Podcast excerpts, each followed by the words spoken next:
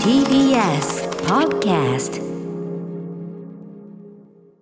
はい山本さんよろしくお願いします。あれ山なんかねズーム越しタリーランプが光ってないように見えるこれこれは大丈夫なんですかね？あら本当ですね。はいはい大丈夫なんですね、はい。入っているんですね、はい。放送中というランプです放送間違いなくされてるんですね。これ大丈夫ですね。大丈夫ですね。我々はこうね、我々はの我々だけがこうやって話してる。それ そうだよね。俺 俺聞いてるのラジオ放送の中聞こえてるんですよね。そうですよね。ダメだリモート先で。やっぱりリモートだとなんかこうねいろんな実感がね、そうですね。かんない。だから1週間もより早く感じますよ正直。そういうもんですか。うん、あのーなんていうのかな、やりやすさとか、そのやりづらさみたいなことに関しては、それぞれ一長一短ありますけども、ええ。まあ、だいぶそのね、リモートそのものも慣れてきましたけど、うんうん。うんあのーやっぱりなんていうのかな、終わった後のはい。時間の過ぎた感覚は、やっぱり、うんうん。えっと、TBS 直接行ってない時の方が、はい。終わった後は、うん早く感じるかな。ああそうですか。うん、なんかやっぱりその情報量が少ない。前も言ったかもしれないですけどね。その結局ズーム越しとかでお顔拝見してても実際にこういろんな人とまああの会ってるって言ってもいろんなねもちろんコロコロナ対あの対策して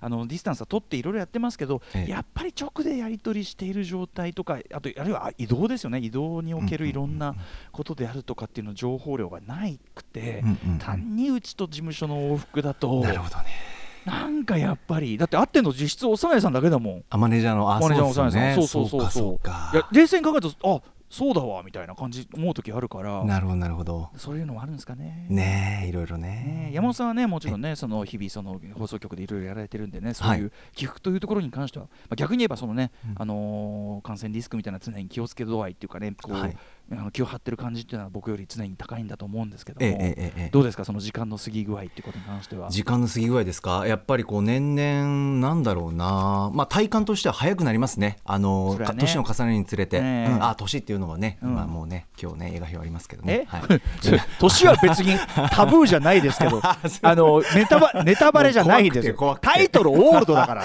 しょうがないでしょそれ。ねえ。いやあのねえっ、と M ナイト・シャマランという我々が大好きなねえっ、と、作家映画監督のですねまあ新作オールドをこの後ムービーウォッチメンでやります。6時半からです、うんご期別に大筋の設定はもう予告とかでやっててかその大筋は分かってみんな行くんだからそれはさ。そうですね。別にいいでしょ。そのある海岸があってそこが不思議なことに、うん。えーまあ、時間っていうか老化が早くなるというかね、えええええー成長老化が早くなる、うん。えー不思議な海岸でという話、さあどうしましょうという話なんですけど、ね、そうですね。でもあの感じっていうかそのあっという間に過ぎちゃったあっという間に老け込んだなみたいなまあ、うん人生の実感でもあるかなと思うんですよね。感じる部分ありました？私も30代後半としてはね、はい。ええそうなんですよ。あのー本当に若い頃っていうのはさこう無限に時間あるような気持ちになってるじゃない、うんうん。まだまだ先だというような気持ちになるけど振り返るとやっぱタイムスパンってさねあのーなんていうこっから先その自分が生きた人生までの尺で考えるから、ええええだから50とか生きてると、うん。やっぱどんどんそのタイムスパンが、まあ、良くも悪くも長くなるので、うんうんうん。要するにそのそうなんですよ。だからその振り返った時に、うん。ここととここって前そのその時に感じてた長さじゃないんだよもうね。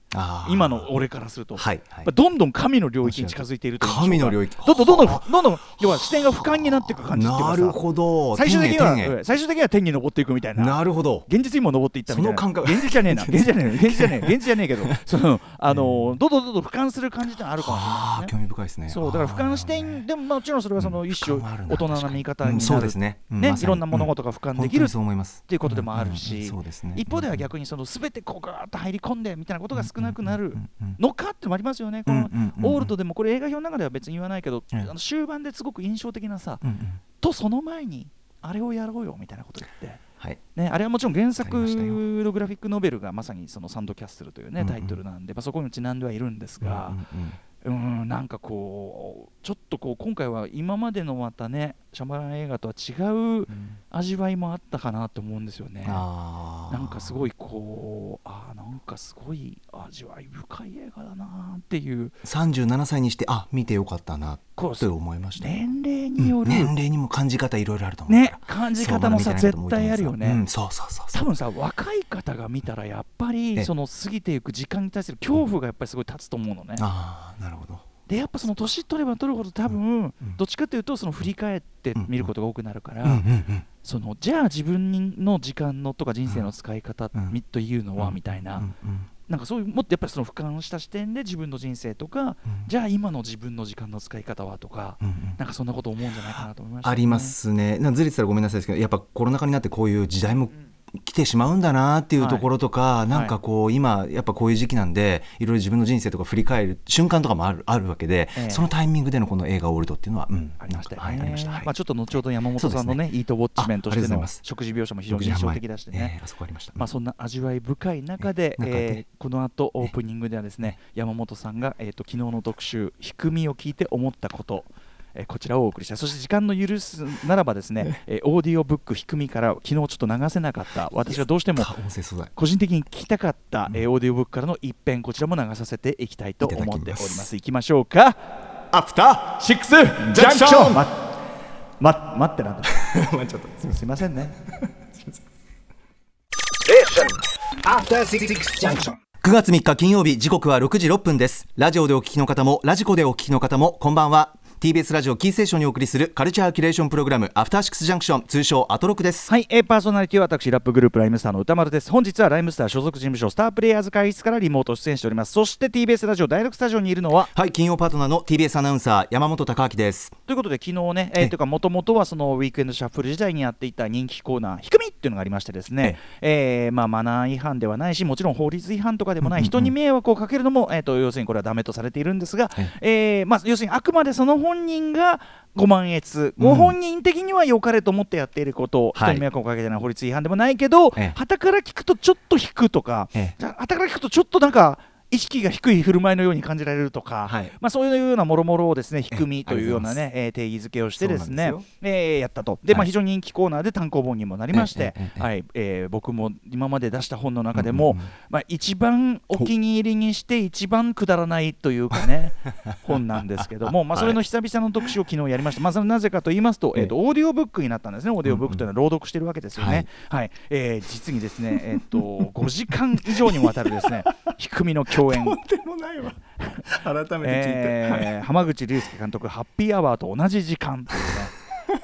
どちらもやはりこう 何か何こう人生というものに関して考えさせられるような5時間なんじゃないでしょうか。なるほど。えー昨日の特集を聞いて山本さん何か、えー思うところがあったそうで。そうなんですよね。ちょうど、えっと、時期的なものとはタイミングがあったんですけど、うん。要するに低みの特集を聞いたこと、ええ自分に低みがないかなって探り出したところがあって、でさらに今はもう赤坂今気温が20.8度ですけど、うんうん。ちょっとすなんか涼しくなってきたな、うんうん。これから秋冬寒くなってくるなっていうところ、ええ。それから、エムナイト・シャーマランのオールドを見たっていうところで、若い頃振り返って、ふと思い出したのが、あのまあでもちょっと歌丸さん低みかどうかの判断していただきたいんですけどもったいないシリーズなんですけど昨日の特集でもキーワード出ました、ええもったいないっていうのがよく出てくる。もったいないといううん。そうですね。感覚で行ったことで高校の頃なんですけど、はいやっぱ思春期の悩みとして、うん。僕やっぱりあのまあ周りもそうなんですけどオイリー肌だったんですよ。ちょっと油ぎっ油っぽくっていうか、まあ、運動もしてたんですけど、うんうんうん。普段からちょっと油っぽいな。でふと思ったのがあのただただこう生きている上で、え自分が意図してないのに出てくるこの油、すいません、お食事の方いたらええ。ごめんなさい、いえあの油出ててこれなんかえうん。ただ出て、うん。自分が困って、うん。テカるのが嫌でって。えええもったいないなえうんってまず思うのなんかそのこのままだと何の油ねそうな誰乗った誰得みたいな。だそう何にも誰も得してないんですよ、まあ、体としては出さなきゃいけないのかなと思うんですけど、なんでこれこれこれもったこのままで垂れ流しと思ったんですよ、ええ油の垂れ流しなんだなって。はいはいはい。まあねこんなのはね自然のためにも良くないと。そうです。なんかに使えないかな、もったいないな、それで起こした行動として、はい。あれ、多分秋から冬にかけてかな、すはいごい。寒い時期に、うん。手とかはい肘とか、ええかかとがやっぱカサカサすると、ええ乾燥してると逆に水気がない。水気がない部分があるんですよ。うね。えだから、顔の油とか、えええ鼻とか、えうん。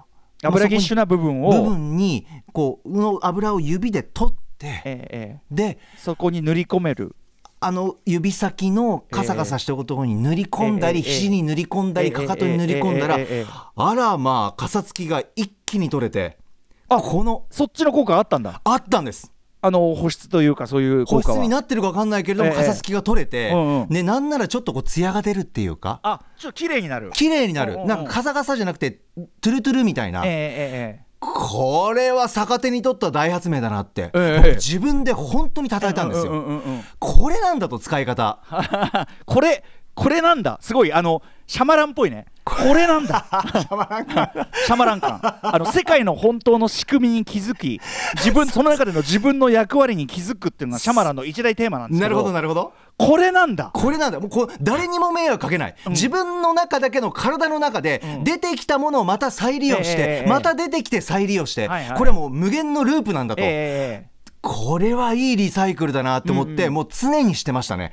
なるほどね。これはなんてことない話なんですけどいかがですか？ひこれ僕ね山本さん今聞いて、ええ。僕は、うん。まあ、もちろんその仕組みにかかってはいると思うんですよね、ええ要するにかかってる。うん。ほ他の人が見たら、うん。なんかいろんなこと、まあ、思うし、はい。まあ、言うとかあるかもしれないけど、ええ。ただ俺正直関心が勝っちゃいました今。ありがとうございます頭いいって思っちゃいやいましたそれだけでもうそのお言葉だけであ本当に報わのれる、ーっていうのは、ええ。結局のところ、うん化粧品とかで、はいああいう栄養剤どんどんとかっていうのは、うんうん。あのー結構本当になんていうのかな動物由来だったりするわけですよ。人間それこそ人間由来のものもあるしああいう湯みたいのはええ。元はいろんなとこが取ってきて、映画「ファイトクラブ」なんかでもやってましたけどもなんかそのあのーなので、えなんならその自分から出たものであればよりそのなんていうのほらこれ臓器の移植なんかもさ、ええ。その拒否反応なんてありますけども、え自分と自分なんだから、うん。要するにひ皮膚とかもさやけどした皮膚をええ。補うのに、うん。お尻の皮膚持ってきてるとかあるじゃないですか、やっぱ自分だと当然拒否反応が少ないっていうかないからなるほど、だから、うん。あの油とだから鼻の油をこっちで補うとかはう、んうんよりその店で買ってきてなんか塗りたくるよりも、むしろ馴染みがうん。良くて当然とも言えるわけですよ。ありがとうございます。自分由来最高。で私ね、ここのとこそのなんかアルコールのあれで口手とかをこう消毒しすぎなこともあってですね、ちょっと指が荒れ気味だったのね、ええでちょっとここのとこそのちょっとその手にオイル塗ったりとかいろいろしてなかなかあれ治うんねえなと思って今お話聞いて、ちょっと鼻は鼻でちょっと油あるから、ええ今ちょっと軽く鼻をこうやって指をこう塗ってみたんですね。ええ小鼻のところおすすめです。小鼻はい、小鼻のところこうやってやったんですよ、ええ。そしたらやっぱは油っこいんですけど、あら不思議。指がねつるんと。そうでしょ。はい。美指が戻りました。そうなんですよなんなら艶みたいな、ええ艶あります。見方によっちゃ艶なんですよね、ええええだから自分由来でっていうのはこれはいいんじゃないですか。あのだからちゃんとあれですよね。そのお風呂に入るだとか、ええ。ちゃんと体洗うとか、ええ。そういうこう清潔なラインとやった上でのです。よね、はい。あんま行儀よくないですけどやった上での。そう。気をつけながら。あとまあその人に見られるとちょっと不快感をうん。催そうです可能性がありますので。さりげなくスッと。そうですね。さりげなくいやすっとってうちでやってくるんですよ。見え見え見られてないところでやるべきかもしれないけど。ああそう。あと歌丸さんもう一個、ええ。この自分由来の、はい。まだ使えたんですよ、ええ。もう一個あって、ええ僕今でもちょっとやるんですけど今でもこれは、はい。あのシャンプーとかトリートメントの詰め替え容器ってあるじゃないですか、であれが全部なくなった後に、はい。最後でも絞り出したら残ってるなっていう時。ちょっとあちょっとある、うん。そうですね。使い切りたい。もったいない、ええこれはもったいないんですけど、ええその時に、はい自分の手なこれうまく説明したいんですけど、えっと、その詰め替え容器えをこうちょっと畳んで、ええ。細細く細く畳んで、ええええ縦長のもの、ええあのことうんはいはいはい。でギューってなんかうん。お尻の方から絞り出す、チューブチューブとかをね。はいぐーっと絞り出す時に滑りが悪いことが多いんですよ。乾燥する時期は。はあまた乾燥はそっちが。う。ん。その時にぎゅーっとしっかり絞り出したいために、はい。やっぱり自分の自分由来の油を手につけて それでちゃんと絞り出すとあらスムーズ。ピタッと指と容器がピタッとマッチングしてぐーっと絞り出せる。このね この滑らかさといったら感動するんですよ。これだからあの要はさ、うん。あの一歩間違うとですよ。えあの本をめくるときとか、うん。お札をめくるときにええ。あの唾つける人を一歩間違うとそれですねこれはね。確かにそうですね。あのーこれも仕組みの部類かなと体につける。まあべうーんまあそうですね。あんまり見られない方がいいのは間違いないけど、うんうんうん。あとまあそのそそのチューブも他の人が使うものでそれをやるやられるとやっぱりね。です。自分の家で自分のものだけ。自で,、も多分これがエコにかなつながってるんですよね。自分由来のオイリーで 自分の指につけてしっかり使い切りたい。これエコですよ。ああまあ確かに確かに。これもいいなーって。山本さんはちょっとそういうねあの低みのなんかちょっとあるかもしれない方があるのかもしれないですね。ちょっとね今後も思いついたらぜひねちょっと教えていただきたいんですがぜひちょっとここでですね、ええ。このオーディオブックとして配信もされております、 RHYMESTER宇多丸も唸った人生を変えれる最強の自己啓発低みもう本のタイトル自体がわけわかんないですけど あのーここからですねちょっとぜひ一遍聞いていただきたい。私が一番好きなこれ何度聞いてもいい話なんでなるほど。あの人間参加多様性本当にこれを歌うですね素晴らしいエピソードをお聞きいただきたいと思います、えーこれね、えーと読んでいただいているのは俳優声優の藤井剛さんでございます、えーラジオネーム、えーとジェントルマンに、えっとね、ラジオネームおぼろ月夜のアルテミスさんからいただいたジェントルマンに学ぶかっこいい文章の書き方という仕組みです10ジェントルマンに学ぶかっこいい文章の書き方。祖父が大好きでした。そんな祖父が突然亡くなりました。80代でも情熱的なルンバを華麗なステップでダンシングする祖父でした。庭で練習している祖父を眺めていたらやるか？と私の手を取り一からステップを教えてくれたな。そんな憧れの祖父の遺品を整理していたら、日記を兼ねた手帳が出てきたんです。背筋がピンとしていた祖父の日記。どんなかっこいい文章が書いてあるのかと見てみたら、なんと、道ならぬ恋の予定表と、ぐんにゃぐにゃなバカみたいな文章のカス日記。ジジイの日記から抜粋。2月14日、ハート。バレンタインデーに〇〇ちゃんとデートだよ。〇〇ちゃんのチョコは甘い、嬉しい。もうクソジジイのことは思い出したくありません。そこは地獄だろジジイめ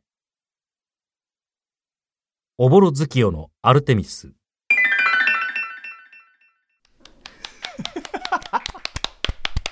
拍手喝采一同。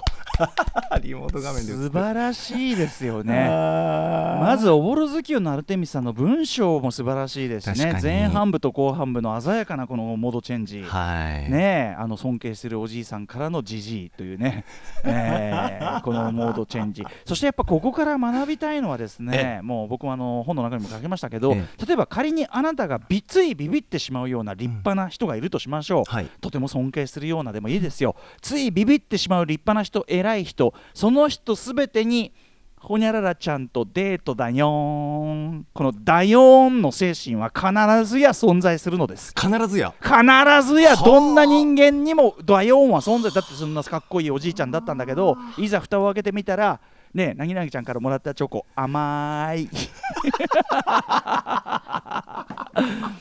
ああこのニョロニョロの横棒がいいなそうですね。文字にすると。という意味で全ての人間にはこのようなねえ面もあるのあだーだからこそ人間参加だな。そう人間参加多様性ということなんですよね。いやーいいですね。こんなエピソード満載の本、ね、ライムスター歌丸物語った人生を変える最強の自己啓発仕組みオーディオブックブックが現在発売中でございます。単行本イーストプレスから1620円で発売中でございます、うん。そんな感じで本日のメニュー紹介いってみましょう、はーい6時半からは週刊映画時評ムービーウォッチメンです。今夜宇多丸さんが評論するのはシックスセンスなどの M ナイト・シャマラン監督最新作。